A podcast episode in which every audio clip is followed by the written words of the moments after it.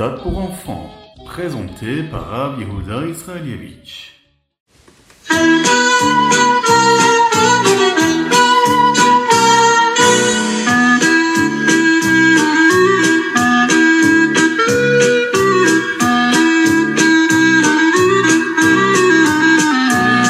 Bonjour à tous, infiniment heureux de vous retrouver pour partager avec vous le Ritat du jour. Aujourd'hui, nous sommes le Yom Rishon, le premier jour de la Parashat Le premier jour de cette semaine. Nous sommes le Yud Gimel Tammuz et Tafshin Pegimel Shnatakel, l'année du rassemblement. C'est un jour particulier, c'est Chaga Geoula.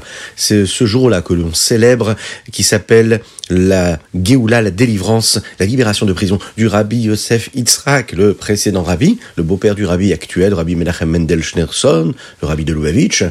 Il est sorti de prison. C'est un jour de fête qui doit être célébré de cette façon-là, puisque comme il a dit, c'est un jour où sa neshama a pu vraiment s'exprimer dans son corps ici-bas sur terre et d'accomplir sa mission, celle de diffuser les trésors de la chassidoute au monde entier. Nous sommes dans l'année Etafshin Pegimel, Shnatakel, l'année du rassemblement.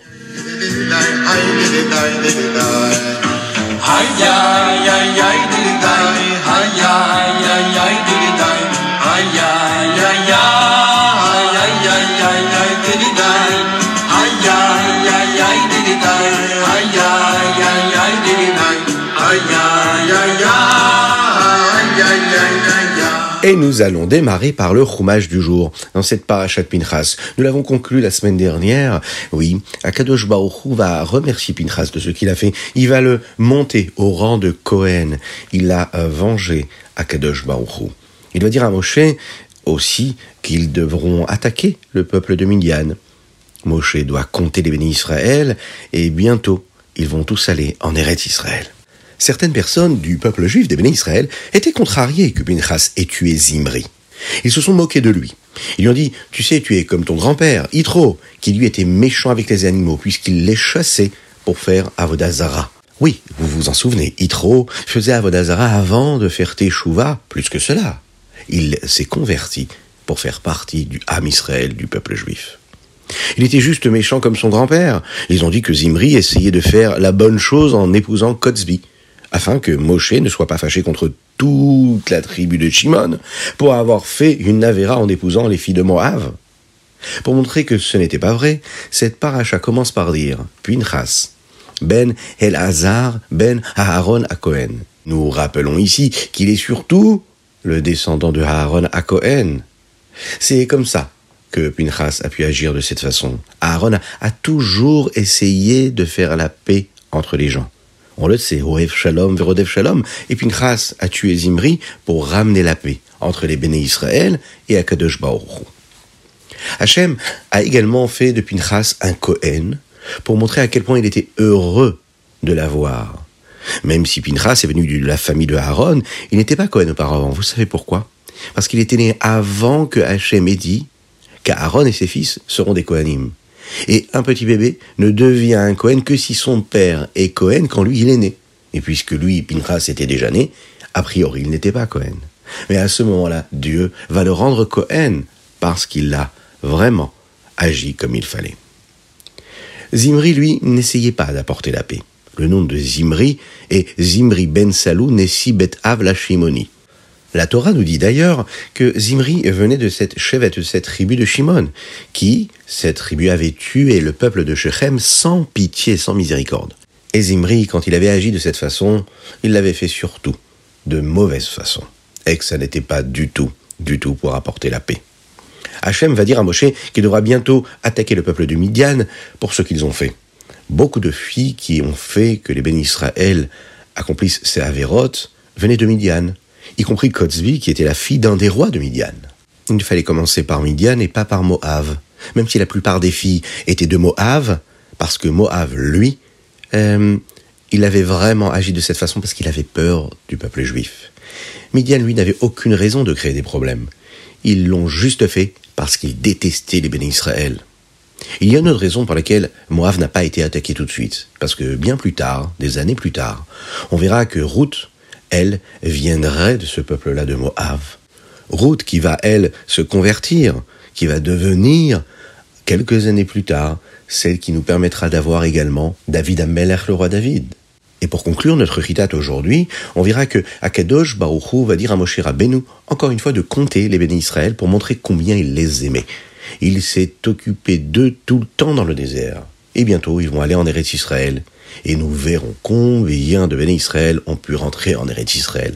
C'est comme quand on a des jouets qui nous plaisent ou qu'on a des diamants et on est toujours intéressé à les compter. Cela nous apporte du plaisir. Eh bien Dieu, c'est pareil. Souvent, il demandait à Moshe Rabbeinu de compter les bénis Israël. C'était ses trésors et il voulait toujours, toujours qu'ils soient comptés.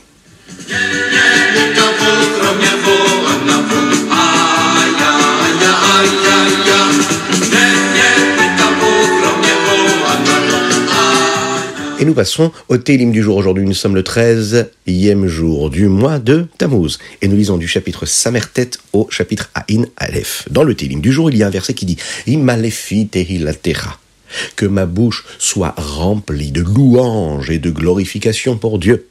La Gemara, le Talmud, nous dit à ce propos qu'on apprend que quand on fait une bracha, une bénédiction, notre bouche doit être vide, c'est-à-dire vide d'autre chose que les mots qu'on est en train de prononcer. Elle doit être remplie, immaléfi. Ma bouche doit être remplie de la bracha que je suis en train de faire.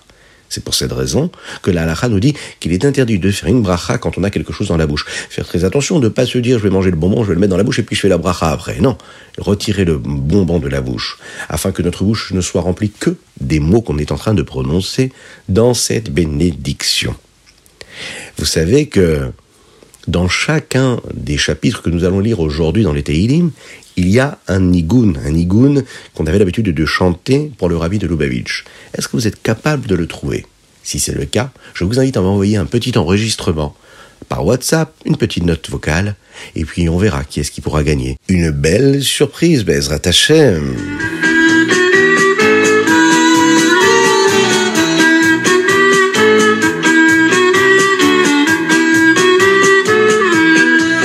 nous allons passer au Tania du jour. Aujourd'hui, nous sommes dans la Higueret Teshuvah, le chapitre d'Alet. Nous sommes le Yud Gimel Shanapshuta. Dans les trois premiers chapitres de la Higueret Teshuvah, le Rabbi Shlomo Zalman nous a expliqué qu'est-ce que c'était la mitzvah de la Teshuvah. Qu'est-ce que ça veut dire revenir vers Dieu, regretter nos fautes et se rapprocher de Dieu? Comment est-ce qu'on peut se rapprocher de Dieu? Encore un petit peu plus lorsque nous avons fait une Avera Une Avera, c'est ce qui nous écarte de Dieu. La Chassidoute nous enseigne que la Neshama, l'âme elle-même, peut se connecter à Kadosh Baruch à travers les profondeurs de la Torah et les mitzvot. Le Zaken va nous expliquer ce qu'il y a dans la profondeur de chaque mitzvah, et en particulier dans celle de Teshuvah, de la Teshuvah. Le Zohar nous dit que le mot Teshuvah est constitué de deux mots. Le mot Tashuv et puis la lettre E. Tashuv veut dire ramener, revenir. C'est un retour. Euh, la lettre Tav, Shin, Vav et Vet se relie à la lettre E. La E, on sait très bien à quoi elle fait référence, à Akadosh Baruch à Dieu, Hachem, le He. De quoi nous parlons ici? Vous savez que dans le nom de Dieu, Yud Ke Vav Ke, il y a deux fois la lettre E, quatre lettres. Dans chaque Neshama de chaque juif, il y a le nom de Dieu. Lorsqu'un juif se comporte convenablement, c'est-à-dire comme Dieu le demande, eh bien le nom de Dieu est complet. Mais quand il fait une Avera, eh bien le E, le E d'Akadosh Baruch lui se sépare du nom d'Hachem. La Teshuvah, Tashuv, elle ramène le nom d'Hachem, c'est-à-dire elle ramène le E dans la Neshama, dans l'âme, et elle lui permet de retrouver la lumière de Dieu qui va donc se révéler en lui. Il y a ces deux E dans le nom de Dieu, Yud, Ke, Vav, Ke. Et il y a donc deux espèces de Teshuvah, deux catégories. Première catégorie de Teshuvah, c'est ce que nous appelons Teshuvah Ilaha, une Teshuvah suprême, supérieure, qui est très très élevée, qui nous permet de ramener le E, le premier E du nom de Dieu Yud, le premier. Et puis il y a le deuxième E, celui qui est en fin de mot, Yud, Ke, Vav, Ke, le dernier. Lui fait référence à la Teshuvah Tata'a. C'est la Teshuvah inférieure. C'est un niveau qui est plus bas, qui permet de ramener dans le nom de Dieu le E, et exactement aussi dans la Neshama, une partie des Avérotes sont tellement grandes qu'il n'y a que le niveau de la Teshuvah suprême supérieure du premier et qui peut rattraper cet Avéra-là. il y en a d'autres qui n'est pas nécessaire et qui suffit de ramener le deuxième et qui est celui de la Teshuvah Tata'a, la Teshuvah inférieure. Là, le rabbi Shlomo va poser une question. On sait qu'il y a différentes catégories d'avérotes pour lesquelles Akadosh Baruch Dieu peut donner des punitions à l'homme lorsqu'il transgresse ce qu'il est en train de faire. Et Chachamim nous explique qu'une des punitions s'appelle karet. Karet, ça veut dire qu'Hachem, s'est séparé de Dieu, et malheureusement, Akadosh Baruch va euh, écourter sa vie ici-bas sur terre quand il sera encore très jeune, que Dieu nous en préserve. Mais de nos jours, on voit que la plupart des gens qui font des avérotes, on a l'impression qu'ils peuvent vivre même jusqu'à 120 ans, en bonne santé même. Comment ça se fait que ces gens-là font des avérotes et qui d'un autre côté, on voit qu'ils ont une vie normale, prospère et en bonne santé? Alors c'est une bonne question et on va rester avec cette question-là. On va essayer d'y réfléchir et on essaye d'y répondre. N'hésitez pas encore une fois pour ceci à m'envoyer une petite note si vous avez déjà la réponse. Sinon, eh bien on attendra le Tania de demain pour trouver cette magnifique réponse.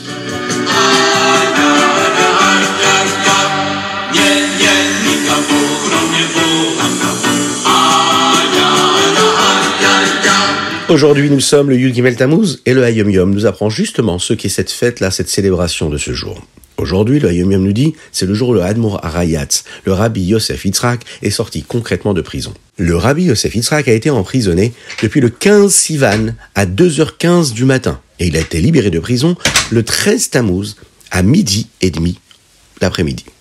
Le Rabbi Yosef Yitzhak a envoyé une lettre avec un Mahamar à tous ses chassidim, à tous ses élèves, afin qu'ils prennent part dans la Idva Adut qu'ils sont en train d'organiser. Il avait demandé que tout le monde organise ce que nous appelons un farm renegen, que tout le monde se rassemble, qu'ils fassent les chaim velivracha, qu'ils partagent des mots de Torah, qu'ils chantent ensemble et qu'ils partagent ensemble de la Havat Israël.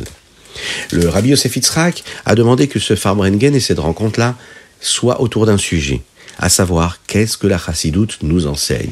Deuxième chose qu'il leur a demandé de faire, c'est de fixer des temps pour étudier la chassidoute, et que le sujet de ces Farmringen, là, de ces rencontres, devait tourner autour de cela, à savoir comment fixer des temps pour étudier la chassidoute. Dans cette lettre-là, il est béni. Il est béni avec de nombreuses bénédictions matérielles, mais aussi spirituelles.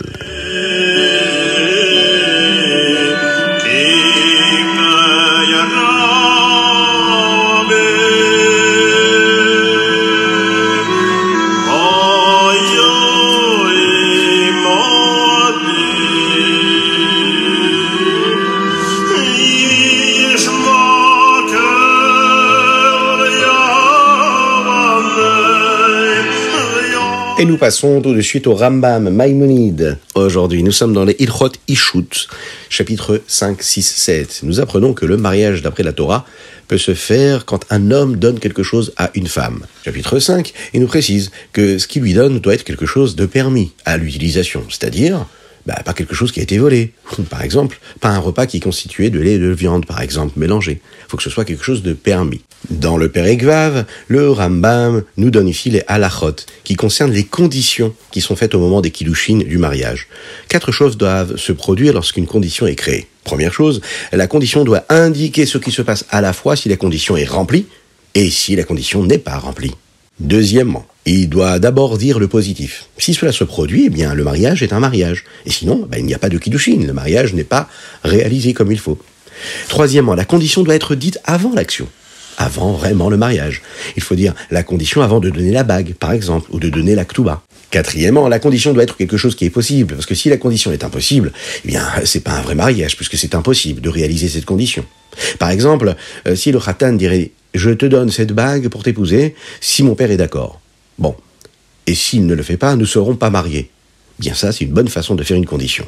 Et la halakha est que si son père est d'accord, eh ben, ils sont bien sûr mariés. Dans le père Exaïn, ce père nous enseigne plus de conditions et de cas délicats où nous pourrions ne pas être sûrs si quelqu'un est vraiment marié. D'ailleurs, à la fin du Pérec, on apprend qu'une fois que les kilouchines sont faits, c'est-à-dire que le mariage a bien été réalisé, même s'il change d'avis tout de suite, eh bien, ils restent mariés. Ils sont toujours mariés, puisque le mariage a bien eu lieu comme il fallait en son temps.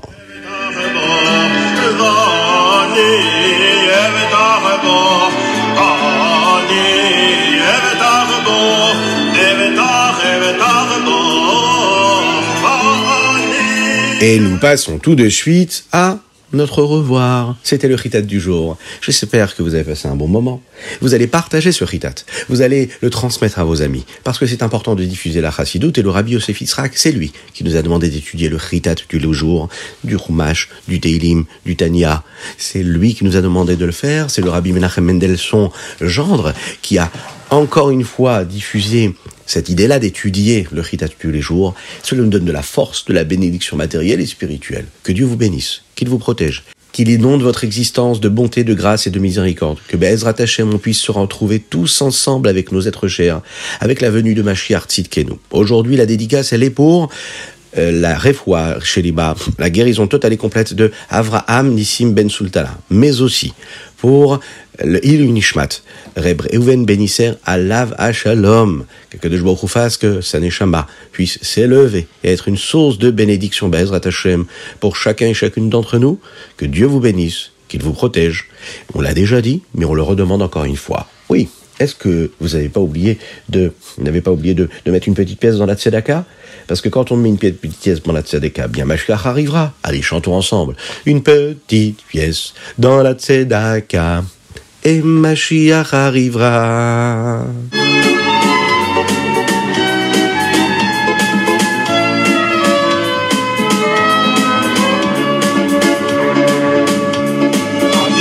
chérie,